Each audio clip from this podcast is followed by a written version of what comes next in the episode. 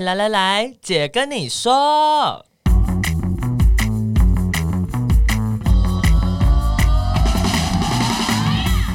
三个姐会跟大家聊聊国内外同志的大小事。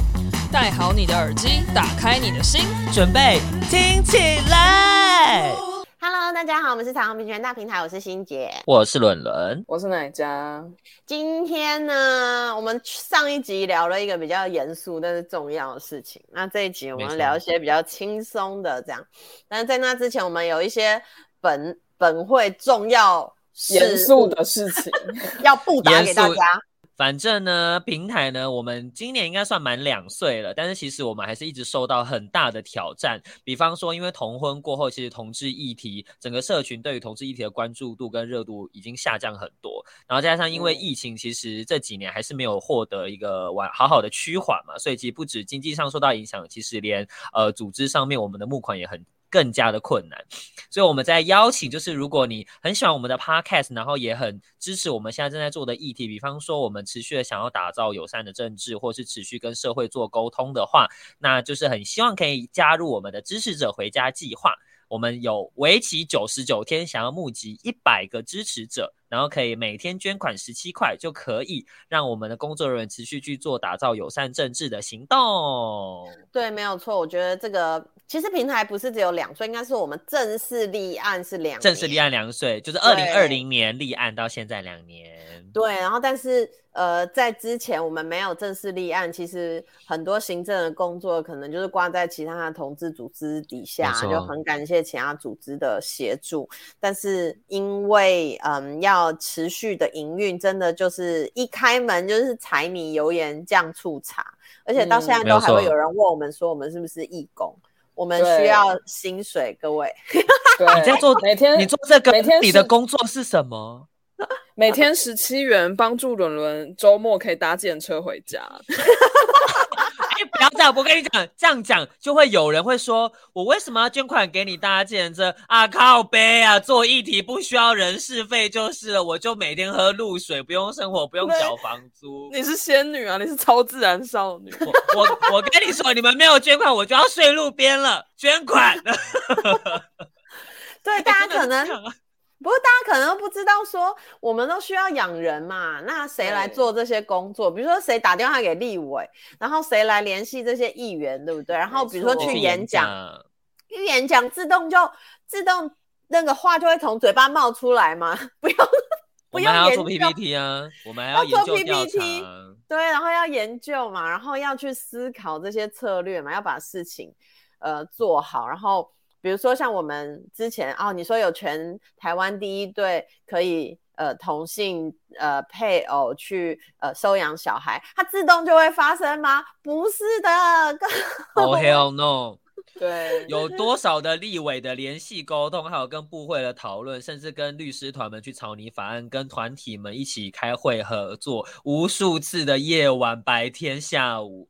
Oh my god！对啊，然后邀请那些律师，然后要请他们写诉状，然后要讨论策略，怎么跟法院攻防，然后要开记者会，然后记者会要有人照相，有人写新闻稿，有人发稿，有人直播，有人主持，各位这些全部其实都需要钱。来请人，yes, 这样.对，所以我们真的很需要大家的支持，可以让我们的工作可以持续下去，要不然我们真的大家都要喝西北风。没错，所以大家如果想要知道这个的话，可以上我们平台的官网或者是脸书看我们的百人支持平权九九的计划，然后我们也有我们去年到现在的工作报告书，大家可以参考。那如果你觉得你可能没有办法每天十七元，没有关系。大平台呢有出了一个商品呢，叫做彩虹平权岛，一一千两百一十块，对不对？只要一千两百一十块而已哦。有一千片的拼图，很漂亮。怎样漂亮呢？我们就用欣姐来唱一首歌。我发现一个岛，它叫彩虹平权岛。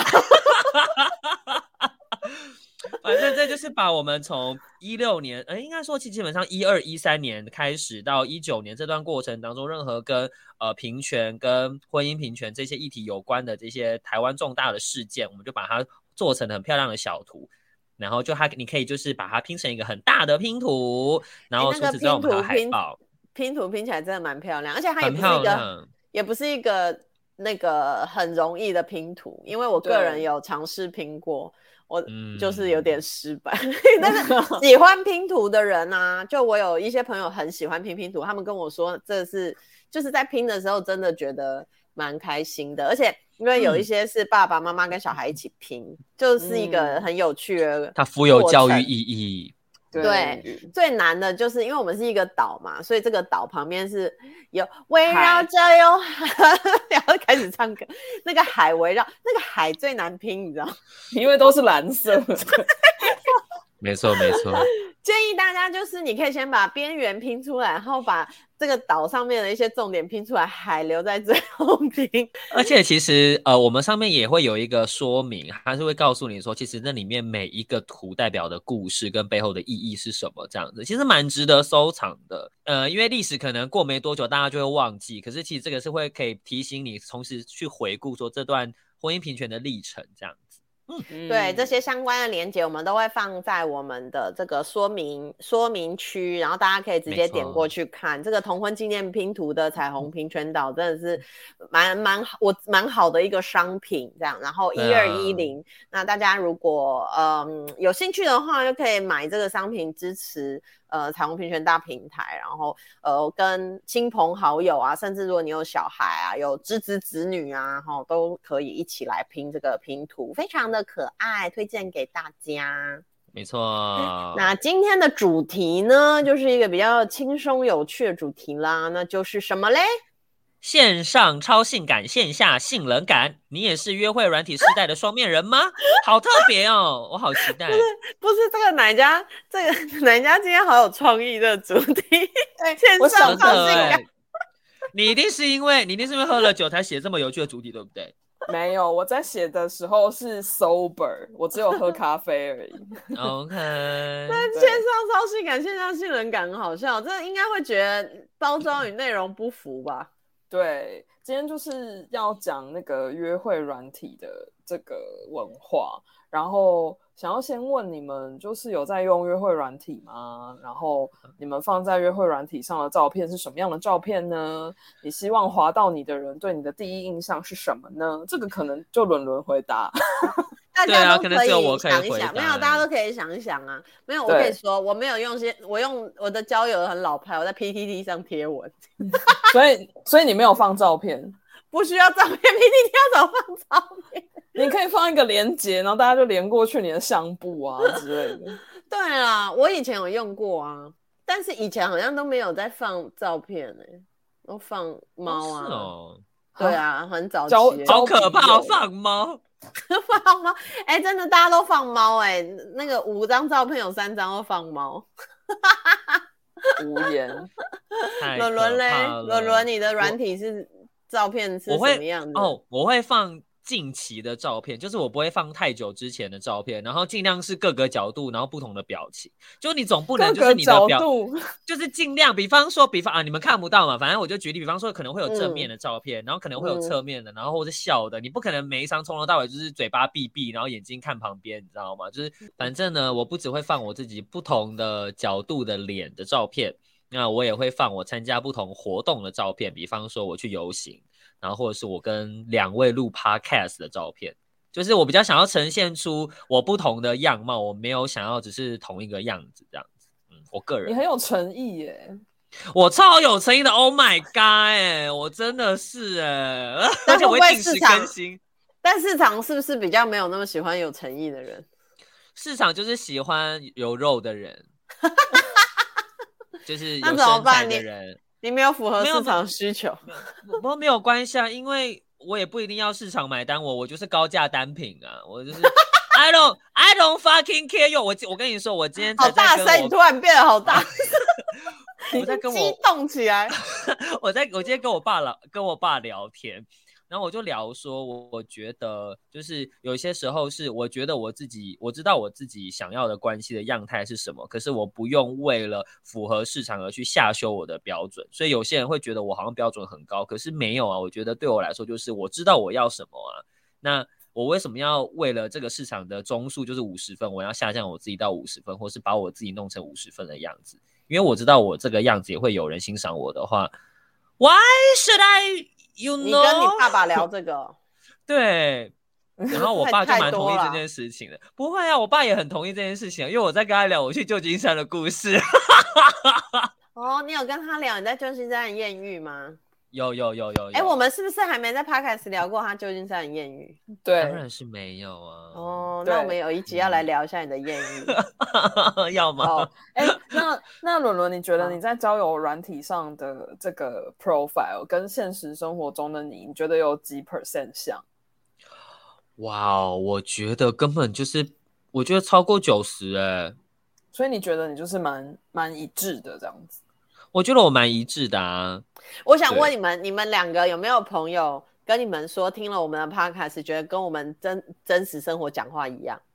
有，嗯，因为我的朋友，而且不是我同志圈的朋友，是我高中同学、大学同学，就他们就说，因为太久没跟我见面，就想象听听一下我 podcast 好，然后就听了就说，我我高中同我高中的绰号叫星妈，然后我高中同学就跟我说，星妈。这跟你平常讲话一模一样哎、欸，我说好，你想我的时候你就听我的 podcast 就好。就是我觉得我们三个都是比较呃一致性的人吧。就是我也常常跟人家聊天，还不认识的时候，就是聊天、嗯、打字嘛。就女同志都比较常，就是一开始用文字聊天嘛。嗯，Yes. 而且嗯，对，文字就聊很多嘛。像我跟我女朋友认识的时候，也是我们文字聊天，或者见面的时候，我就跟她说：“你有觉得有什么不一样？”她说。没有，你的文字跟你的本人讲话一模一样，而且你的文字出去会觉得你的声音从旁边出来，有声音啊。对啊，所以我觉得我们好像比较不是那个那个台上台下有落差的人类。嗯嗯嗯，是吧？还是哪家？但我觉得哪家可能有一点吧。你一开始认识，感觉会比较偶包重一点，严肃。对，嗯，嗯对，我觉得我在节目上也是有一个。呃，我我我觉得这件事也蛮有趣的，就是像我觉得我现在上班的时候，就是我我好像就就不会放那么开，然后就是前阵子就是在工作的时候，我就发现有一个要离职的同事是我很喜欢的乐团的主唱，然后我发现他是我同事，居然是他要离职的那一天，然后我就很。我就是整个少女心，我说天哪，叉叉居然是我同事，我现在才发现，然后我就在办公室很激动，然后我同事全部都傻眼，我说奶茶有这一面，然后我就想说天哪，他有他的他很多面，你们可是不知道的，对呀、啊，他的少女心跟他的 激动，对啊，我现在在办公室都没有办法展现我很少女心的一面，我都很压抑。你都没有那个心花朵朵开的那个，没有眼眼冒爱心，砰砰砰，没有。而且我现在上班的，就是那些 gay 同事也都不会跟我讲乐色话。为什么？他们是无聊的 gay 吗？不知道哎、欸，就是可能我觉得那个环境并没有压抑大家，但是可能大家就是公事公办，就是会蛮、嗯、对，嗯，就比较不会表露。可是我们在公事的时候，伦伦也一直。很流露出他的真性情啊！我跟你说，我这个最明显的就是我之前在新竹当替代役的时候，因为你知道，就是公部门还是即便是社工，还是会蛮惊的嘛。嗯嗯。然后就是我后来就是我后面有一个社工在问我说：“哎，就是就是过得怎么样的时候？”然后我就突然问他一句说。你是好人吗？然后，然后对方就说：“呃，我我觉得我是好人。”然后我就马上拿我那时候的男友的照片给他看，然后他就说：“这是你的。”然后我就是很腼腆微笑的点头。然后对方就说：“哎，他很帅耶！”我就跟他说：“是不是？”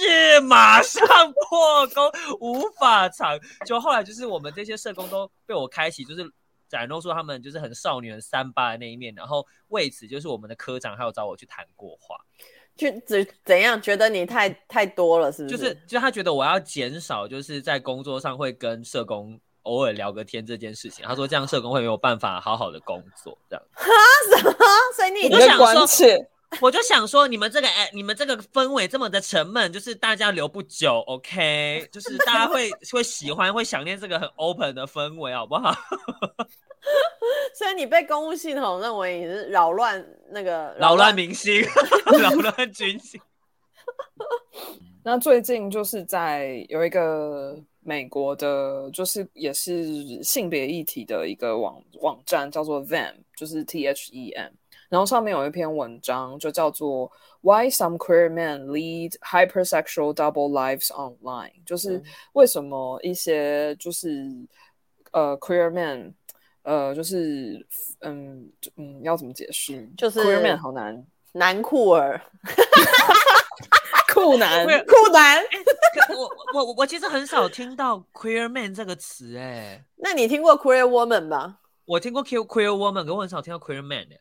Queer Man 比较，因为就好像是比较少用，但可能就是男同志、双性恋男性的意思吧，这样对，OK，就是你有操作 MSM 就。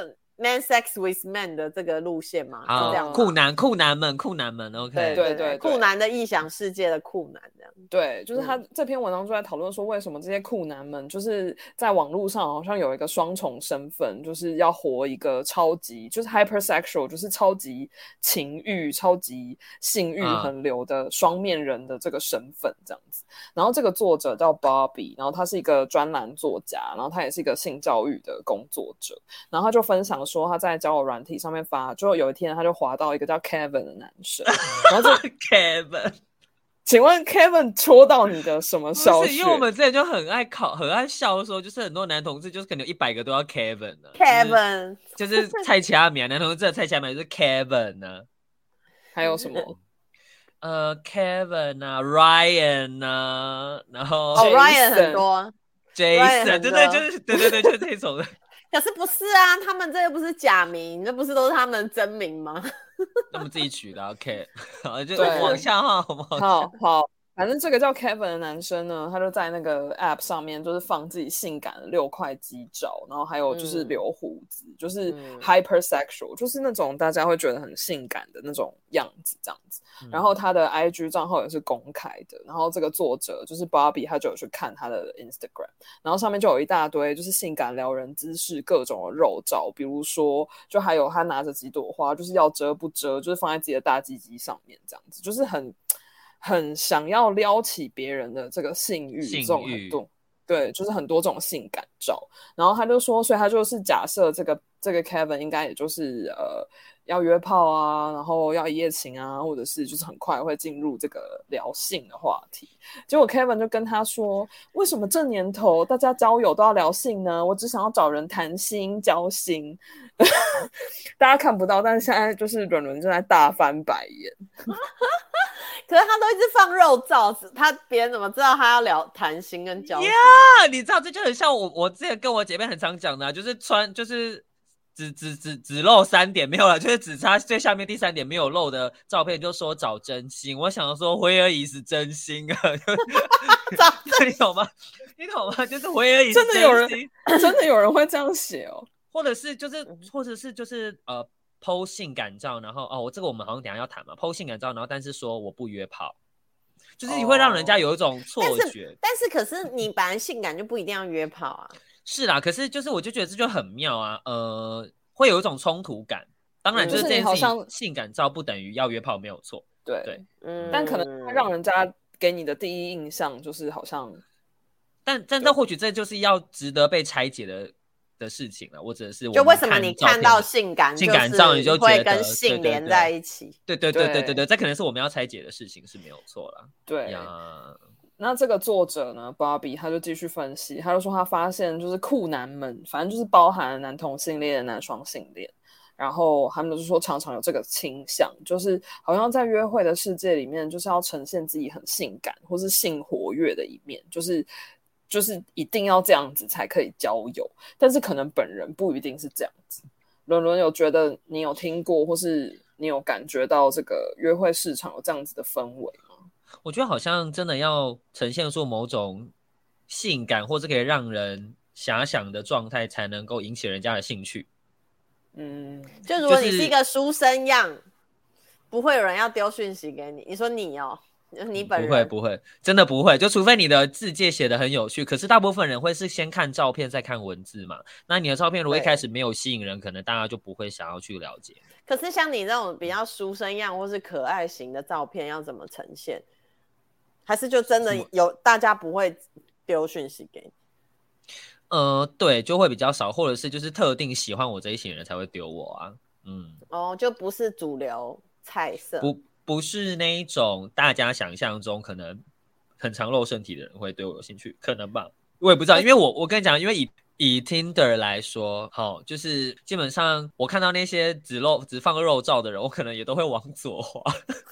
往左滑的意思，哦、我是也会有一种是喜欢吗？不喜欢哦，是不喜欢哦，就是我现在的根本 sorry sorry 不会，就是 right 就是有，然后 left 就是没有，哦、所以好好好然后我就是反正我觉得这部分也是可能我个人的 pre pre preference 或是我个人的偏见嘛，就是我如果这个人他只有放肉照，然后他没有写他的任何的资讯，我就会不想不想认识他。但是他如果有放穿衣照，也有放一张肉照，这样可以？那要看他的文字哦。那他如果就写找真心，我就会我就会把它往左画，我觉得好荒谬，就是为什么？哎，不是，就是我很难理解“找真心”这个词。不是，可是市场可能就是这样子啊。市场就是你如果不呈现出你性感，或者是说你的身材，就不会有人要跟你讲话嘛。如果你真的这么真实的话，那就不会有人跟你讲话，那那不就他永远都找不到对象吗？这好像是被市场制约，逼得不得不妥协的一件事情。对，对啊，我也在试验呢。我现在就是这样子啊，我就看到底这个市场会把我逼成什么地步，在做观察。对，有有一篇就是发表在 Computers and Human Behaviors 上面的研究，就是其他顾名顾名就是什么数位跟人类行为。对，然后他就、嗯、他就有说，就是其实有大约三，其实就是所有人里面，就是他们做了一个研究，其实大约只有三成的人在网络上其实是忠于自我而且诚实的。这个是不分性倾向，就是他们就是 in general 就是去做了一些呃研究，然后这一篇研究的结论是在网络上说谎是通则，诚实是例外，非常的惊人。什么？我跟你说。我们是不是在很偏差的社群里面，嗯、连这个东西都？我们像之前就有人讲说，Tinder 最好是里面大概八成的男同志全部都台湾大学毕业的，因为上面可以写学历啊。哦，大家都台大毕业？没有，你就看到怎么每很多人都是 National Taiwan University。我想说见鬼了，最好是。可是会不 会是因为你那个大数据吸引到你看到的都是？或是你，或是你出没了地区，因为你在，因为你人都在台湾大学，那个年年纪啊，年纪上面年纪也会有不一样啊。就是，所以我我我也不确定，因为它就是一个自由新政的东西嘛。然后像我那时候有认识一个人，他就跟我说，就是有一个男同志交友软体叫 Grinder 嘛。然后他都他的后来我就问他实际年龄，就发现他实际年龄不是他 Grinder 上面写的年龄。他说当然呢，他说 Grinder 大家都会写 Grinder age，就是你在软体上面的年龄。那他不见得是你实际的年龄。那要减几吗？还是什么？不知道，就是就是意思就是说，大家不会写真实的年龄在上面。我之前也是看那个看一些剧啊，就是有一些中女性可能中年之后离婚，她要重新进入市场，然后他们的朋友都叫他们不能写真实的年纪，就是如果她五十，比如说她五十九、五十八岁，就要写她四十五岁这样。然后我想说。这样差太多了吧？四十五岁跟五十八岁，那就说对，但是也不会有人知道那个你已经是五十八岁了。就你就说，啊、因为过了一个年年纪的女性，可能如果你有好好保养，其实人家看不太出来你的年纪嘛，啊、这样子。然后我就觉得很傻眼呢，我永远都这么诚实说我自己的年纪，就是，而且我都也在想。我都会加我自己的年纪，像我今年是三十九岁，我都会说我四十几这样。我我二十几的时候，我也会说我三十这样。就我就觉得这样子，你很夸张。我我喜欢年纪大一点啊，但我后来发现好像不，其他人不是这样子。嗯。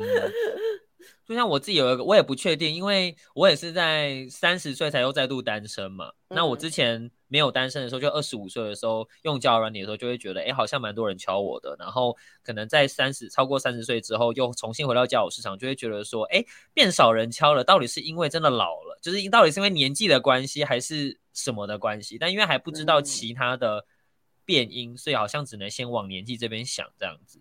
对，还是我改天应该实验看看，就是我把我的年纪改成二十三岁，会不会很多人敲我？你二十三岁有点夸张，但是 你好，你少啰嗦。你可以稍微修图一下，然后改成那二十五或二十六，然后然后我觉得我们可以帮你拍一些，比如说比较阳光的照片，然后去运动啊什么的，这样子。对对对对，看看会不会这是一个社会实验？这是一个社会实验，对，看会不会丢你的人就变多了，这样你就知道说到底发生什么事情。哦，那我的确之前，因为我之前退伍完有去兰屿嘛，去兰屿回来之后，我就是晒的比较黑，然后也不见得有多有肌肉哦，然后就穿背心，然后就是放这个图，然后就是很多人瞧，就是就会感受到那个市场喜欢偏好怎么样外在的男生就会差蛮多的，嗯。嗯。嗯。嗯，对。然后也有就是心理学研究发现，其实社群媒体跟就是网络的环境会让人们更倾向去做出更极端的行为，或是发表更极端的言论。然后这个是跟性别和性倾向没有关系，就是所有人都会有这个倾向。然后他举的一个例子，就是在现实生活中，他可能就是一个反对堕胎的人。但是他可能就是觉得哦，对，我就反对堕胎，但是他可能就也不会特别在现实生活中不会做什么太多呃很积极去反对堕胎的事情，可是，在网络上他可能就会每天都转发反堕胎的东西，然后每天都转发各种反堕胎的影片，然后一直 po 图什么什么的。但是可能在现实生活中，他不是一个看起来这么 aggressive，对对对，积极保守派，不是这么积极保守派这样子。对对对。嗯。嗯，但是在、啊、但是在同志社群里面，我觉得对男同志来说，好像特别，嗯，这种哦，我 OK，对我我 OK 去玩啊，或是我是一个很、嗯、呃性的活跃啊的这样子的一个形象，嗯、好像是一个比较正向的形象。然后，如果你不是这种类型的人，好像就不是这么的受欢迎。但是同时，大家又会一直觉得说，为什么男同志社群里面都不交心啊，都不、嗯嗯、没有办法找到真爱、啊、真感情？对，然后一直在那边晒肉对、啊。对啊，然后也有我，我之前。因为我最近转发一个女同志的聊呃联谊的活动，我就不是想说帮他们转发一下。就之前有一个呃 IG 社群叫台北拉子，然后他们最近有开始就是做做更积极的这个社群经营的工作这样子，对。然后我觉得蛮好，我就帮他们转发。然后后来就一个算是男同志的朋友吧，就传讯息说男生也需要这样。他说男同志如果不去吧，不玩交友软体，他真的不知道要去哪里。这倒是啦，嗯，然后然后又很矛盾哦，因为我们就会说欢场无真爱啊，交友软体跟 bar 也都是欢场啊，那真爱到底去哪里找啊？转角吗？掉在路上吗？转角遇到爱，对啊，对，矛盾啊。是，所以就是其实刚讲的这些，就是也有很多人观察到，尤其是在就是 Gen Z，就是 Generation Z，大概就是两千年以后出生的这个时代，因为他们一开始约会就是交友软，交友软，就是对他们没有经过以前那种可能是论坛写信啊，没有交朋友，对对对，好好，你们两个冷静，对，就是没有去社团，没有去社团差很多。是是是，对，人家讲不下去了。对，因为我也没有去社团啊，我也还是活得很好。好，anyways，就是这个这个年轻的这一辈，就是他们形成了一种很有趣的文化，叫做 “slot in vibes only，或者是叫做号 not practicing，就是说他们呃呈现出一个 slut。就是那种很性活跃，然后很开放，然后玩很大，然后很性感的这种形象。可是，呃，真实的生活中，他们是不是这样的人，就是另一回事。所以他们就是有一个营造 slut 的气氛而已。但是不是 slut 不知道，或者是 slut 括号 not practicing，就是呈现 slut 的一面，但是没有真的在实践，比如说道德浪女的那种生活。但是大家都要看起来像一个很会玩的人，然后所以就是就是大家也观察到说，在约会软体上面，好像必须要尽可能去明示暗示自己很性感啊，性生活很活跃啊，很会玩啊，很敢露啊等等的。但是好像好像要去呈现这一面，才是在约会市场上面比较有竞争力，或是比较符合约会市场现在的一个气氛。对，然后就也让一些人觉得有一点点的困扰，或是有一点点的疑惑。嗯，但是为什么会有这种事情发展到这个状态嘞？就是我觉得女好，比如说我现在这样看看，我就会想说，那女同志喜欢发展出什么样的形象？猫咪啊。爱猫是吗？对啊，没有猫咪就不算真女同志这样。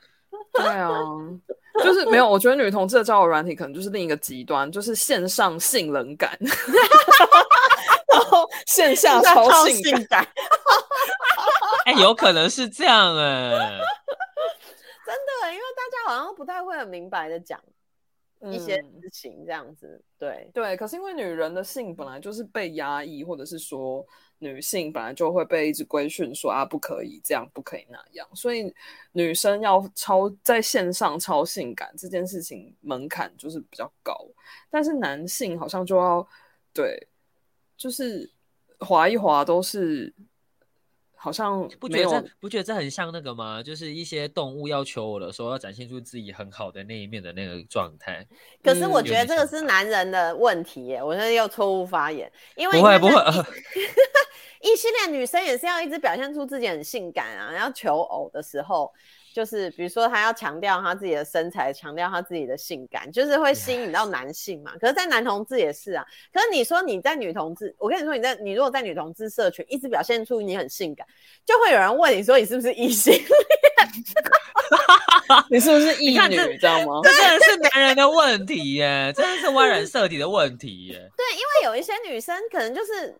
外表看起来比较比较 sex，真的就比较辣，就比较 sexual，比较一般人觉得正妹。然后她得到的评语就会是，我觉得她很像异女。然后我就觉得，我觉得她不是女同志，我觉得她很像异女这样。然后就不会，你说会不会？我觉得好像就会比较少人对这样的人有兴趣，因为就会觉得他很像异女。哇，那跟男同志相反呢？很多男同志喜欢长得像异男的啊。不是啊，因为你如果爱上异女就没未来啊。你就是我们没有想要只有玩一玩打一炮而已，你就是跟他打打炮怎样的，以后又不会发展下去。对，因为、嗯、因为女同志的 App 上面不用特别写出找真心，就每一个人都在找，都在找真心，每个都在 long term relationship，对不对？我跟你说，要特别写出来，就是如果他今天不找真心，他就找一，他就是找短暂关系，这个才要写出来。你说没写的话，大家都是在找真心。哇，很很很大的落差哎，男同志社群，Well，我真的是 不找真心人，你要标明清楚，要不然别人会说你来骗骗 骗骗感情，对。好，刚刚在讲的那一篇就是那个 Bobby 的文章，他后面就有分析说，他觉得就是在社群媒体上面，就是要一直要去展现自己超性感的一面，有两种，就是他觉得他归纳出两种意义，一种就是其实在寻求认可，或是寻求一个认同感。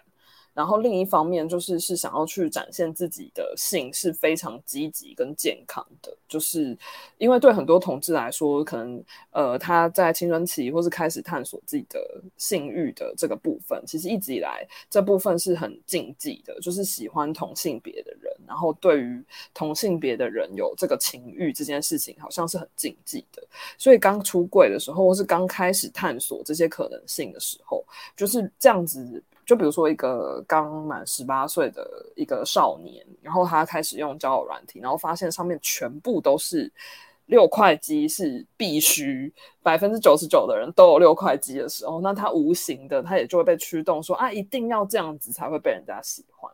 然后另一方面，他也会觉得哇，每个人都超健美的，这是很健康的、好的呃绩优股，或者是说哦、啊，这就是大家都要这样。所以他们可能也就会跟着，也就开始去追求这种呃审美。然后另一个就是呃，就是对，就是会形成说啊，要这样子人家才会喜欢你。然后另一个可能也跟很长一段时间，就是比如说呃，艾滋病啊，然后跟男同志社群的这些污名或者是这些连结，好像男同志就是会生病，然后会很惨，所以你要那种超健美、超性感，你就要表现出你很不惨，你很棒这样子，健康阳光好棒棒。对对对，然后就是也会有，就是好像是一个过度补偿或者是什么的，就是好像就会过度的去追求这种超性感的这个面向，在尤其是在跟陌生人。要快速的被喜欢或是被选择的时候，好像一定要这样才能够脱颖而出。所以其实蛮多人会对于这样子的约会模式或是这种约会文化，就是觉得很有压力。然后当然有一些人可能也很乐在其中。那其实归结来说，就是我们的社会某种程度上还是比较恐性的。所以很多有 LGBT 认同的人，其实他在透过展现自己超性感的这一面，他其实可能也。不断的在说服自己，说我这样可以，然后或者是在肯定自己，说嗯，我这样子是 OK 的，对，嗯，或是他要表现出来的一种，嗯、呃，他要颠覆过去大家对同志的想法的这样的一个，他在用身体做运动了哈，嗯，你这样啊哈 是什么意思？对啊，没错。对啊，你刚那句话再讲一次。我说他也是在用身体做运动啊，可是很多人并没有这个意识啊。他如果真的有意识到他是在是用身体做运动，嗯、那也 OK。对我，我们很鼓励大家有很多的自我反思啊。但有些人只是觉得要这样子才能吸引到别人，那他就不是在用身体做运动。Yes, yes, yes。对啊，所以。就想要今天跟大家分享一下这个，嗯，这个议题，也可以想想看，说，呃，也其其实也不一定是交友软体啦，其实我们呈现在社群上的社群媒体上的样子，是你有意识的筛选你想要呈现出来的样子吗？这样子，嗯，嗯，跟，因为像我以前有被我的智商师挑战过，欸，哎，他就说你，我不知道我智商师是不是有在追我的，有在看我的社群媒体，可是他就有问我说，呃，你是不是常常都只呈现出来你没问题，你很你不脆弱，你不受伤的一面这样子？他说你如果常常就是呈现这个部分，那别人当然就会觉得你不是一个会受伤的人啊。然后我就觉得哦，好像是很有道理呢，这样子对。可是就我们通常都比较会呈现出来所谓阳光正面，好棒棒。嗯，不管那个呈现出来是什么，是你的身体，或是你的生活态度，或是你的一些想法，这样子。对，那大家可以一起来反思反思一下。嗯，对啊，两面不好吗？也没有，我觉得也没有所谓的好跟不好吧，就是各自的选择。可是，反正你的选择都会不只是影响到你自己而已啊。对啊，嗯、对啊，你的选择会，就不要做了这个选择之后又说，为什么大家都不跟我找真心？我每天都露六块肌，说你都不跟我找真心，这个社会，你有没有在给真心？伦伦有吗？我有啊，但是我我不知道。我现在我听了这个之后，以前我可能你还记不记得之前我有一段时间，我只要讲到这种 body issue 或者什么 issue，我就会很激动、很愤怒。嗯、然后我觉得我现在听起来就觉得还好哎，就是反而会觉得说，哦，对啊，其实真的就是会有这样的人，他们可能是多数，可是也或许从一个另外一个角度来讲，这些。同志社群人也还在那个挣扎里面吧，因为毕竟要跳脱出这样子的框架是一件还蛮困难的事情。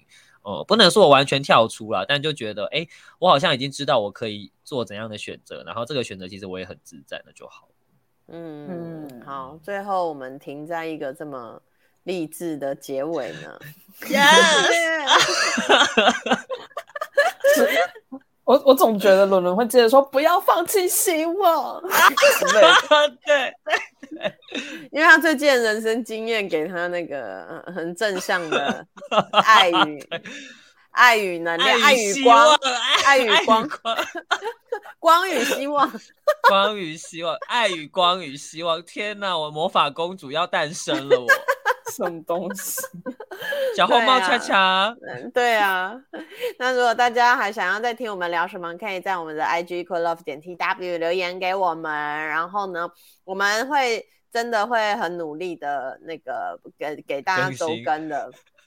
这样子对，但我们最近真的很忙，就有点约不到时间。所以如果像现在录线上录音的品质可能不是很好，大家就多担待啦哈。然后也希望大家可以支持大平台的呃支那个支持者回家计划，没错，可以让我们继续。维持我们的柴米油盐酱醋茶，为大家不管是制作出呃有趣的节目，还是说继续在台湾平权上面有推进，那就先这样子喽，先跟大家说拜拜，拜拜拜拜，拜拜。